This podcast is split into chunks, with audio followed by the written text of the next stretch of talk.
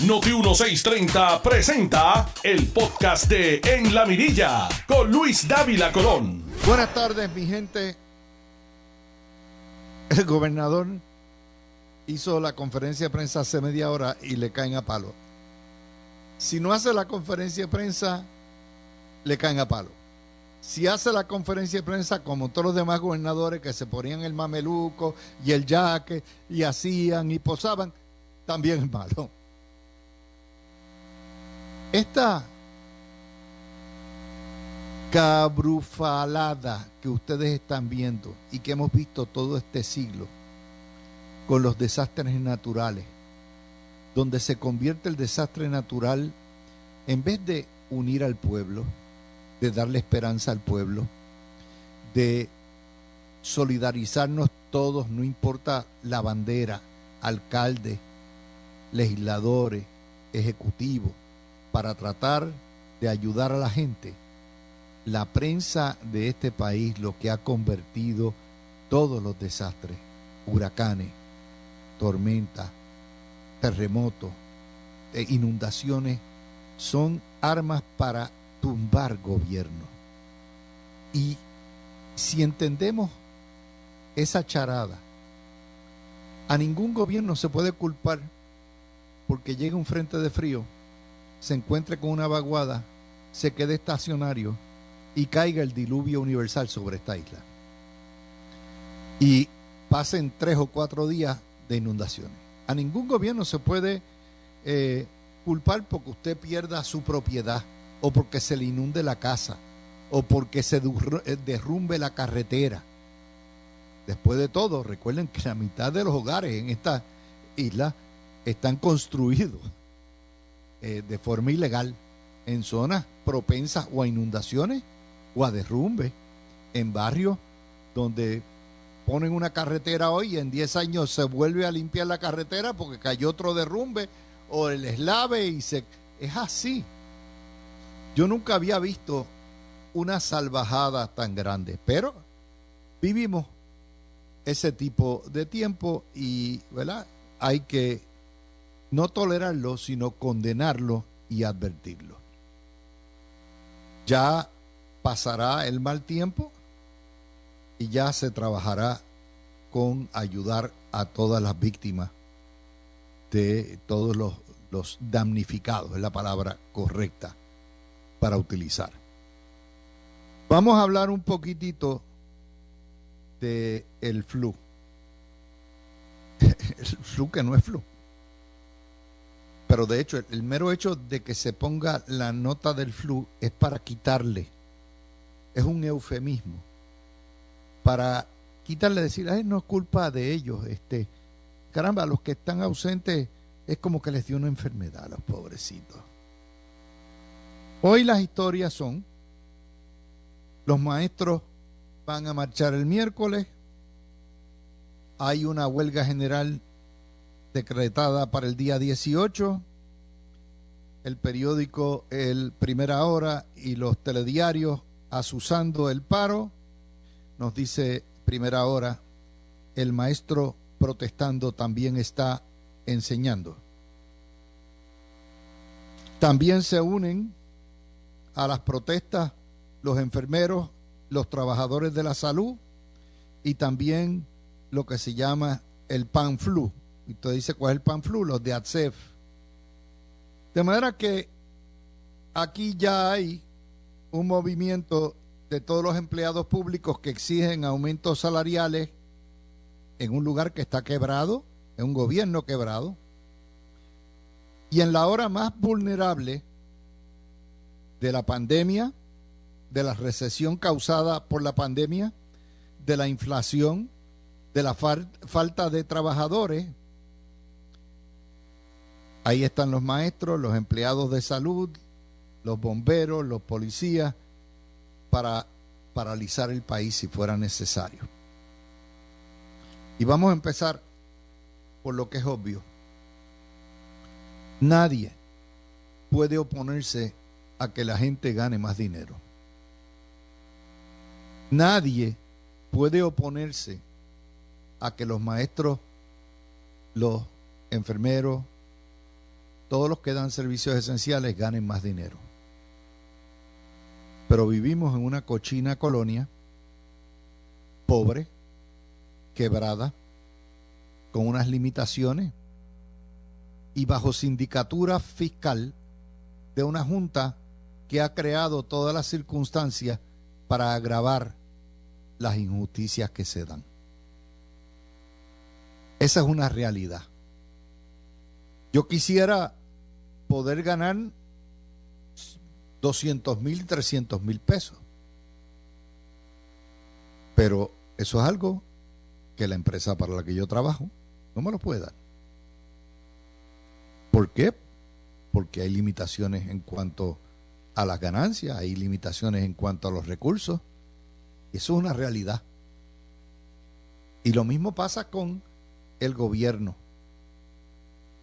Yo quisiera que mis maestros ganaran no un salario promedio de dos mil pesos. Yo quisiera que ganaran 60 mil dólares. Que se ganaran 5 mil dólares por lo menos y más. Yo quisiera igual que los enfermeros se ganaran más. Pero como contribuyentes, que somos todos, incluyendo los empleados públicos, allí el tío Paquito no tiene una máquina, una gallinita de los huevos de oro ni una máquina de imprimir dinero. Tiene que bregar con los 10 mil millones de dólares que hay, que se recaudan, de los cuales, de los cuales ya cerca de 1.200 millones van a ir para pagar deuda, de los cuales cerca de 3.000 millones van a ir a pagar las pensiones y el resto va para la nómina. Eso es así. Lo que queda de presupuesto discrecional en Puerto Rico es menos del 10%. Es más, menos del 5%. Y como hemos dicho tantas veces, ¿de dónde tela si la araña no teje? Entonces se lo piden al gobierno colonial cuando el gobierno colonial no tiene el control del presupuesto. Hay una serie de falacias politiqueras que se han regado en todo esto para poder justificar lo que es en realidad una revolución eh, para tumbar un gobierno.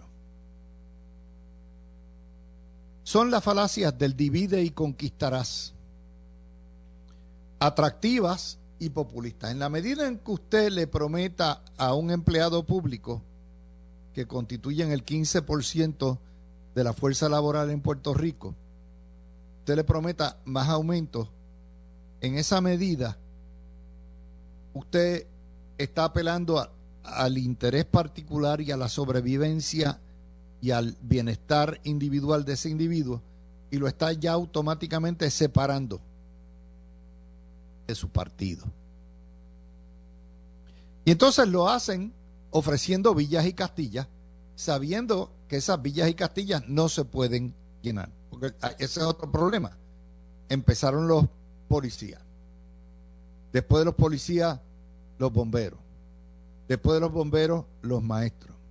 Después de los maestros, eh, los enfermeros. Después de los enfermeros, los que, dan servicio del pan.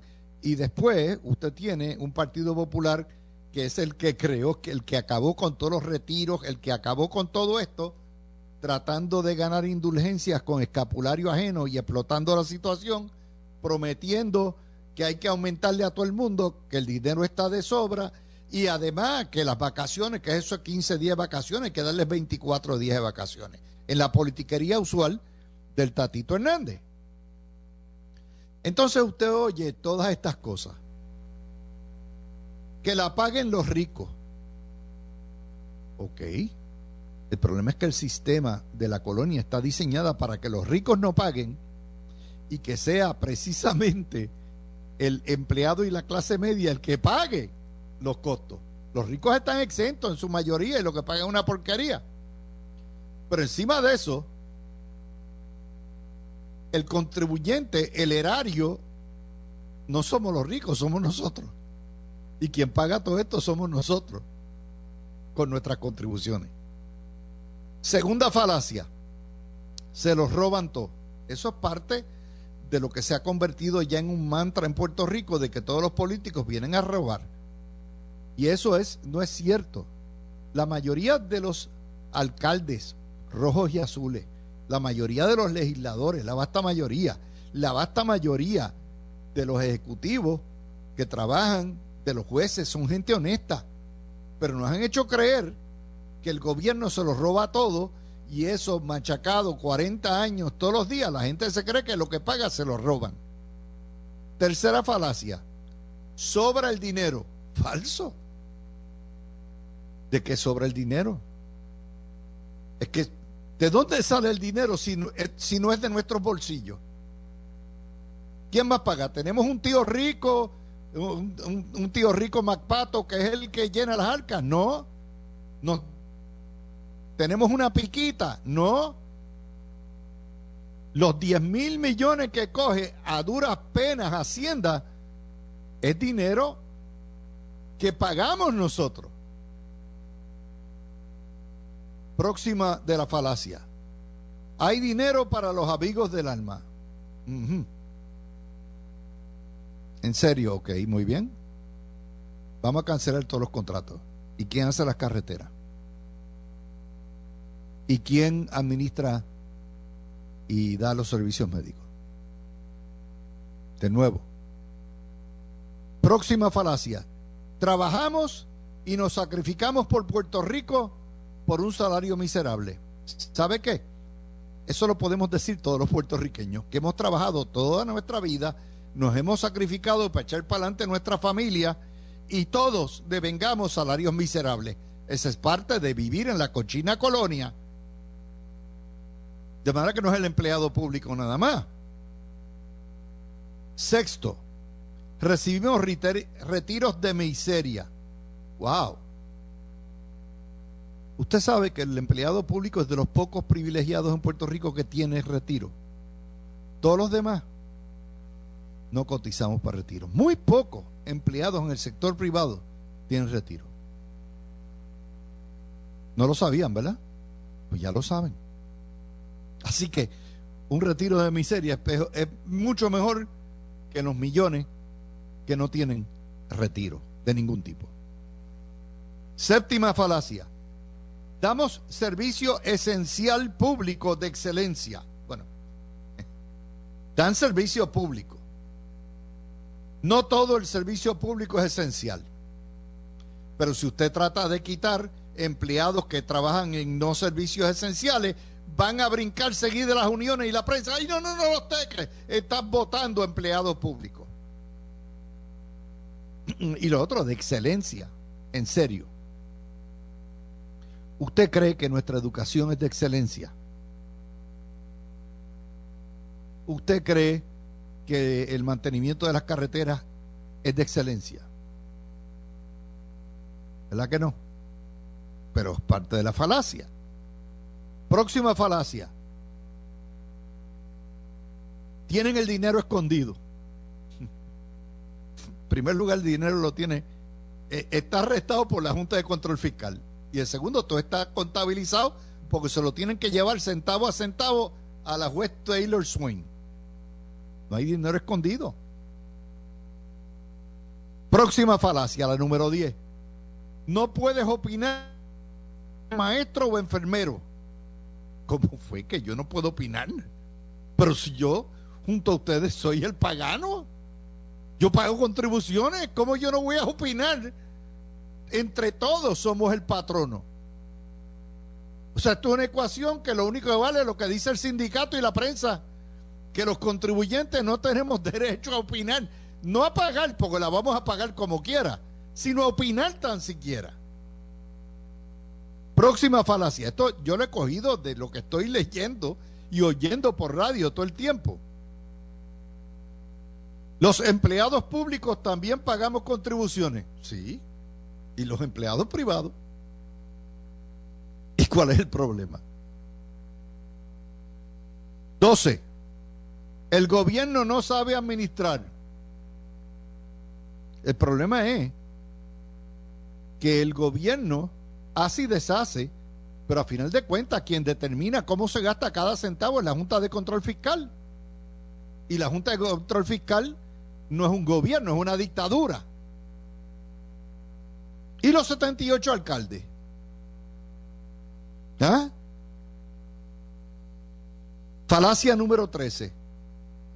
Esto no es político. No, usted ve al PIB, usted va a Natal, a MBC, eh, al Partido Comunista, a Jaramillo, a María de Lourdes, a la Federación de Maestros, y no es político, no, no tiene nada que ver con la política.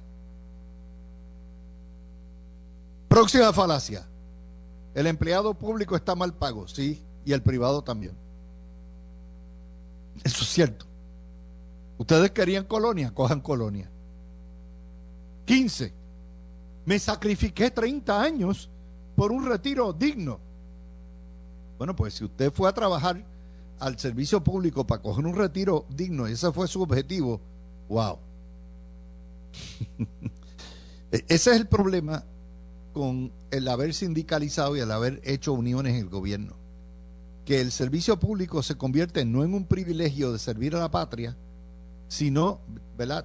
Desmedido, desprendido, un privilegio hacerlo y se convierte entonces en un derecho y el yo tengo derecho a y estoy trabajando porque mi empleo es un derecho, mi salario es un derecho y esto es, ahí es donde se dañó todo lo que es el concepto de gobernabilidad. 16. Hay sobrantes para pagar, en serio. Carmen Yulín, le dieron 7 mil millones a los bonistas. Ahí está escondido el dinero. Politiquera. Clase politiquera. Una política fracasada. Que la derrotaron en su partido y la derrotaron en Puerto Rico y tuvo que salir corriendo. Pero ahí está. Esas falacias lo que ejemplifican es una relación simbiótica entre los políticos y el empleado público y los sindicatos. Porque ningún político se atreve a ponerle el cascabel al gato.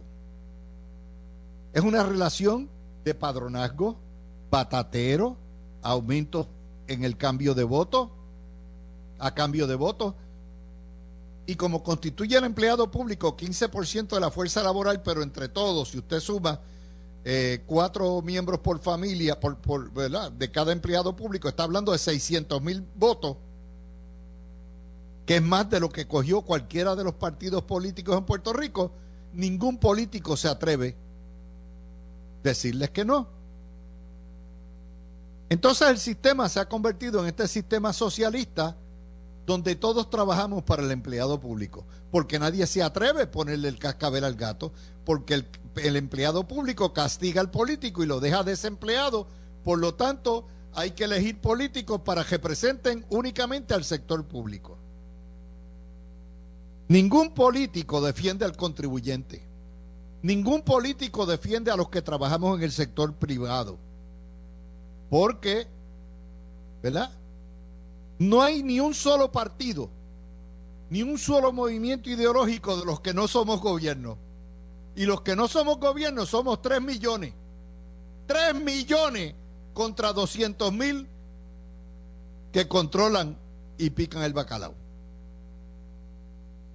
Y entonces lo que hace este tipo de guerra, y me voy a, a tardar un poquitito más, es que rompe las ataduras ideológicas y partidistas el independentismo aísla estos temas simpáticos, más empleo, digo, más, más salario, eh, más bonos, más eh, vacaciones, y crea antipatías contra el gobierno, contra el gobierno.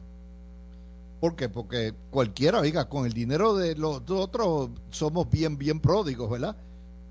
Aumentos, pensiones, guerra de clases, anticorrupto, y eso sirve de cuña emocional para separar la verdad y la realidad de lo que es la promesa hueca demagoga. Y eso crea la solidaridad y entonces los independentistas y los sindicatos dicen, nosotros somos los representantes del pueblo, no es el gobierno electo por el pueblo. Y eso crea las condiciones propicias para una huelga, para protesta y obviamente para la destrucción de otro gobierno. Ese es mi mejor análisis. Si alguien tiene otro más, que lo dé. Cuando regresemos venimos con Peter Miller a analizar todo esto. Tú escuchas el podcast de En la Mirilla con Luis Dávila Colón por Noti 1630. De vuelta con ustedes, mis amigos. Les decimos varias cosas. Primero, ya terminamos la transmisión por, por Facebook. Tienen que ir ahora por Noti 1. Eh, segundo, obviamente el gobernador acaba de anunciar mil dólares para los empleados, para los maestros. Eso quiere decir que uno, que una tercera parte del salario de los maestros va a salir de fondos de Estados Unidos. Eso es federalizar el salario de los maestros. Y eso tiene unas consecuencias ideológicas totalmente contrarias a lo que piden las uniones de separación y todo eso, pero eso es otro cuarto de hora. Yo no estoy aquí, yo quisiera que les dieran no mil, diez mil, pero eso trae otro problema. Y yo no estoy aquí para servir de chihí ni chihá de nadie. Y es mil pesos para los maestros aparecieron. ¿Y por qué no mil pesos para el policía que gana similar? ¿Y por qué no mil pesos más mensuales para el bombero? ¿Y por qué no mil pesos más mensuales para el enfermero o la enfermera? ¿Y por qué no mil pesos más para el, trabajador de, de los correcciones, las correccionales? ¿Y por qué no mil pesos más para los que trabajan en obras públicas? Cuando usted viene a ver, todo el mundo va a querer mil pesos. Y ahí es donde la puerca entorcha el rabo, porque el Partido Popular le ha prometido aumento a todo el mundo. Y el gobernador ha dicho mil pesos federales para al mes para los empleados. Y ahí dejo a Peter Miller que pidió un turno de privilegio hoy para poder trabajar con este tema fascinante. Adelante. Peter.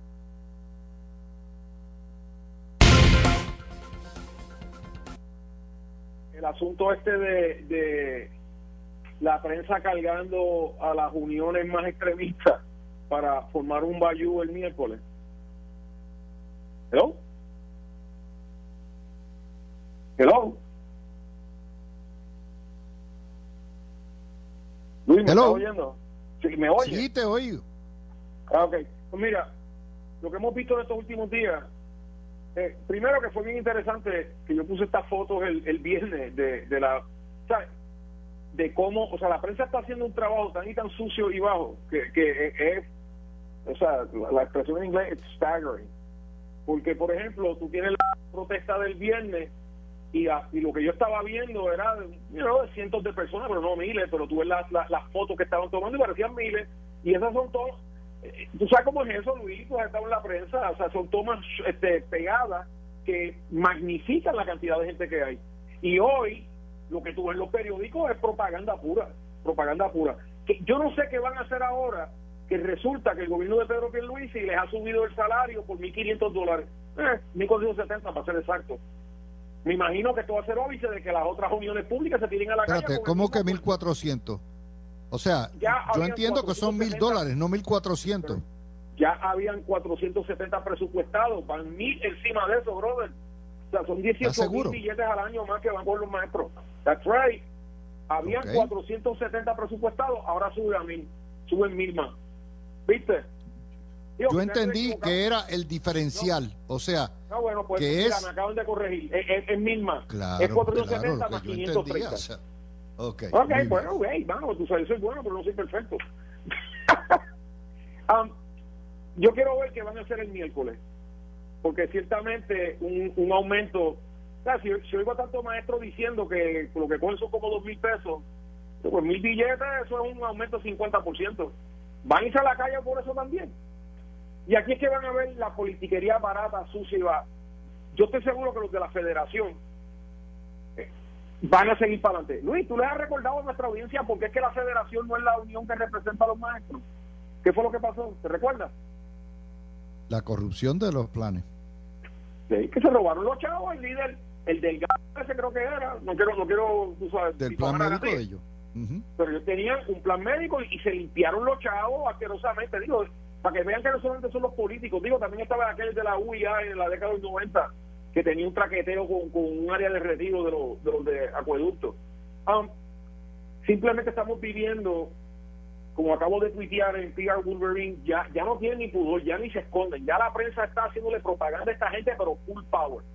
Y esto es algo que vino ocurriendo desde el 17, con lo de la UPI, eh, todos los años venían tratando de hacer algo hasta que piensan ellos que tuvieron que tuvieron victoria en el, en el 19, pero por enésima vez eso fue algo del, del, del PNP interno. Fíjate que ahora con este anuncio el tiburón sale y aplaude al gobernador full. O sea que las grietas pues se, volvieron a pasar. Hay gente que no lo va a perdonar, pero bueno, yo, yo ahí discrepo de ti. Porque esto es un barril sin fondo. Porque ahora el próximo argumento va a ser, ¿verdad? Ok, aparecieron los mil dólares mensuales para los maestros. ¿Y qué tal los policías? ¿Y qué tal los bomberos? ¿Y qué tal corrección? ¿Y qué tal eh, las enfermeras? ¿Y qué tal? Cuando tú vienes a ver, Peter Miller, vas a tener todo empleado público pidiendo mil dólares de aumento de un fondo, nuevamente, que no hay, porque estos son fondos restrictos federales. Ahí es donde, donde esto no va a terminar, esto apenas está empezando. Eh, dos cosas, y, no está, yo no discrepo de ti, estoy totalmente de acuerdo contigo que eso es lo que viene por ahí para abajo ahora. Um, pero en primer lugar, ¿por qué tanta gente conseguir un trabajo con el gobierno federal aquí en Puerto Rico es haberse pegado la lotería? Bueno, porque el gobierno federal y su, y su civil sea, tú empiezas como GS, empiezas en 5 y en poco tiempo estás en GS10, GS12, o sea, que no de buenos chavos. Es lo que llaman en inglés un livable wage. Yo no veo por qué el territorio de Puerto Rico no puede hacer lo mismo y pagarle a sus empleados públicos lo que llaman un livable wage. Eh, tú sabes, están todos los cuentos estos de, de gente que, o sea, yo no conozco a casi nadie que trabaja en el gobierno que no tenga un trabajo por el lado, o tenga, está tratando de hacer algo por el lado. Eh, Pero ¿sabes por qué es eso, Peter? porque hemos creado en el gobierno una fábrica de hacer empleos y batatas políticas. Ah, no ah. son todos. Em, entonces hemos recargado la nómina de un montón de empleados que no necesitamos, pero que le quitan bulto, hacen bulto en términos de la nómina y evitan, porque como tiene entre más gente, que haya salarios decentes para aquellos que trabajan. Por ejemplo, yo estoy de acuerdo en la gente, mira, ¿para qué sirve DACO? ¿Y por qué no eliminamos a DACO? De hecho, hay más. La gente alega, vamos a eliminar la legislatura. Ustedes quieren eliminar la legislatura, muy bien, se quedan sin representantes, pero eso no resuelve el problema. Esos son 90, esos son nada más que 90, 90 millones de pesitos, que es una porquería. Eh, cuando tú vienes a ver, Peter, el problema es que hemos creado un monstruo burocrático para atender de padronazgo político y a los que dan los servicios esenciales verdaderos los tenemos ganando menos. Yo estoy en las de que hay que eliminar agencias, hay que eliminar trabajadores para concentrar la justicia salarial en aquellos que de verdad hacen el trabajo. Pero el problema, es demasiado de heavy. El con eso, Luis, es, número uno, toda esa gente son adultos y todos ellos votan. Luis Fortuño eliminó a 13 mil plazas. Pues yo, yo estoy discutiendo contigo. Eh, Luis Fortuño eliminó 13 mil plazas. La, alguien dentro de su administración se le ocurrió decir 40 y los populares jamás soltaron eso. No, no, como cualquier partido de oposición no lo hubiera soltado. Tú sabes, y eres tan anormal de decir voy a tumbar 40 mil personas y eso le costó a él un swing de 250, casi 250, 235 mil votos, para ser exacto. Um, segundo, si tú eliminas, vamos a suponer que ahora mismo, por decirlo así, hayan 100 mil empleados públicos, de los cuales 50 mil están en exceso, y créanme que lo están. Ok, tú vienes y dices, ah, mira, voy a tumbar esto y por los 50, por los salarios son 50 mil, le puedo pagar a los otros. El problemita con eso es que acabas de darle un golpe ponle que esos 50 mil se ganan un salario de 30 mil le acabas de dar un golpe de como 150 millones a la, a la economía. ¿Me entiendes? Y quizá mi matemática y, y, y, es, y es este de 1.5 mil millones. Eso es un, no solamente eso, sino que estás enviando a esa gente a que tenga que coger cupones, sección 8, o sea, los mandas a una dependencia horrible, les van a ejecutar las casas, les van a ejecutar los carros. O sea, que la única manera de hacer esto es paulatinamente y cada vez que se van retirando, ofreciendo retiros tempranos, etcétera. ¿Cuál es el problema con eso también? Bueno, y fíjate que desde hace ya unos cuantos años ni el PPD ni el PNP pueden picar el bacalao y repartirlo. Y fíjate que a la misma vez el apoyo a esos dos partidos ha ido bajando, porque la realidad es, y tú me lo has dicho varios políticos, tú ganas una elección y al otro día tienes un sinnúmero de personas tocándote la puerta pidiéndote trabajo en el gobierno. Mira, que si Por eso, porque hemos convertido el gobierno en una agencia de empleo. Eh, y en ese y en ese sentido, Peter, hay un problema adicional en esto, o sea, el sistema es irreformable porque está completamente prostituido. Los políticos bregan, eh, eh, o sea, responden a la cañona que le meten los sindicatos. Los políticos no se atreven a parar de casco este relajo y entonces seguimos en este círculo vicioso. y hay otra cosa aquí, Peter. Pero, pero es que el Congreso y, y, Barack Hussein Obama nos dieron la solución, Luis. Nombraron a la Junta, la cual nadie eligió, que escogió una directora ejecutiva. Y una de las cosas, y esto nuestro amigo John Moore lo vine mencionando desde el primer día, ¿qué es lo que no ha hecho la Junta Fiscal? Esta, ese es ponerle el cascabel al gato. ¿Y cuál es el ponerle el cascabel al gato? Decir cuáles agencias dan servicios esenciales. Porque las que dan servicios esenciales, pues las tienes que Yo Lo sé. Y el resto. Eh, ha sido. Peter, por eso que te estoy diciendo. O sea, déjame decirte cuál es el problema con esto. El problema con esto es que se ha cañoneado un aumento de salario. Primero, que la Junta no ha aprobado. Y en segundo lugar, que la Junta ha quedado muda, sorda y ciega, porque esto, esta cañona, sienta un precedente que pone en riesgo todo el plan de ajuste fiscal. ¿Tú has oído a Yaresco decir una palabra hoy? Nada. No, no, no, mira, sobre Yaresco varias cosas. Lo primero, hay gente diciendo, ya cobró 3, millones en 5 años. No, si tú sumas los, salarios y beneficios que ella tenía, son, cinco, son millones al año. Así que ella, ella y sus guardias y su, y su chofer y la escuela que pagamos por la hija y bla, bla, bla, salió como en 5 millones. Y una de las cosas esenciales que te dice promesa que tienes que hacer es nombrar cuáles son las agencias que dan servicios esenciales y ella simplemente no lo ha hecho. La Junta no, no toca ese tema ni, ni, con un palo de 10 de diez pies. Y ahí es que está el meollo del asunto, porque alguien tiene que venir y poner la cascabel al gato. Como expliqué previamente, si tú vienes y empiezas a votar a gente que, no por culpa de ellos, pero que trabajan en agencias que lo que hacen es mover papel de un lado a otro, de un lado de la, de la oficina al otro lado de la oficina, está dando un golpe económico a la, a la economía, al, lado privado, que duty, porque entonces esa gente, si cogían dos mil, a mí no me importa que sean mil quinientos, son mil quinientos menos que, que, que, se están gastando, porque no los tienen ya. So, tienes ese problema y en ese aspecto la Junta ha sido un rotundo fracaso, porque supone que ellos proveyeran la solución. Supone que ellos le dijeran al gobierno, lo vamos a hacer de esta manera. Nacarile, a Jullir Crispín. Eso sí, doña doña Natalie contrató consultores. Sé que ser otros que deben estar. Yo sé que va a ser Proscower Rose ahora que se le va millones al año que está facturando. Eso es problema de ellos. Eh, a mí lo que más me concierne ahora es que están planificando este tumbe estilo, entonces ya están hablando de la, la primavera del 22 y todo eso.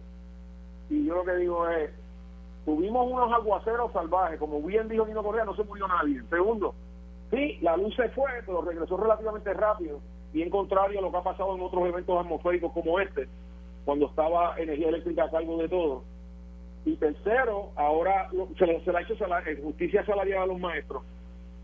¿De qué va, ¿A qué se van a a la calle? Si no es simplemente por un asunto político, yo no veo cuál sería la otra razón. Ya te lo dije no va a ser meramente los maestros. Ya se abrió la puerta. Bueno, ya la puerta. esto no va a parar ahora, porque si bien es cierto que los maestros se merecen todos los aumentos del mundo, no es menos cierto que los enfermeros se lo merecen que los bomberos se lo merecen, que los policías se lo merecen. Y ahí es donde viene el choque. Ahora, entiende esto, Peter, esto es un diseño, esto es un diseño para implotar después de aprobado el plan fiscal. ¿Entiendes? Eso es lo que es. Y funcionó Esa es la parte que yo encuentro más canalla de todo. Eh, o sea, de hecho, están, están pidiendo un certiorari con el, con el, con el, con el plan de reorganización. Yo le digo el plan de reorganización porque eso es lo que es, toda una quiebra. Y sin embargo, digo, pero ¿por qué hicieron esto cuando se estaba debatiendo ese asunto? porque es que ahora ustedes están en esa. Ahora que ya está aprobado, que ya la juez dio un decreto, que usted tiene que saber, a mí no me importa lo que digan supuestos expertos en promesa y que usted tiene que saber que ese certiorario es súper cuesta arriba. O sea, llegar, llegar a un plan de organización es una cosa en la quiebra más grande de los Estados Unidos. ¿Are you kidding me? ¿Usted cree que el, primer circuito va a echar todo eso para atrás? O sea, la clase de arroz con C que se forma. So, eso es puro puro teatro. Eh, y yo lo que les digo es, pero ajustense. La otra cosa, queremos esto, queremos aquello, queremos lo otro. Lo, lo que no te dicen es de dónde vienen esos chavos para... O el gobernador dijo, mira, esto viene de un fondo federal. ¿verdad? Que sería fascinante ver de la federación aceptando eso. Pues lo, de ellos es, ellos son como una especie de, de, brazo educacional de, victoria con violencia comunista. Um, lo tiene que identificar dónde vienen los chavos. Y eso es algo que el PIB nunca ha hecho. Los de MBC menos. Y la prensa pues le da, los, los dejan pasar por ficha. Pero, hey, esa es la colonia. Bueno, Peter, gracias por estar con nosotros. Ya el miércoles seguiremos con este novelón. Así que mis amigos, son las 12 y 54 minutos. Tú escuchaste el podcast de En la Mirilla con Luis Dávila Colón en Noti 1630.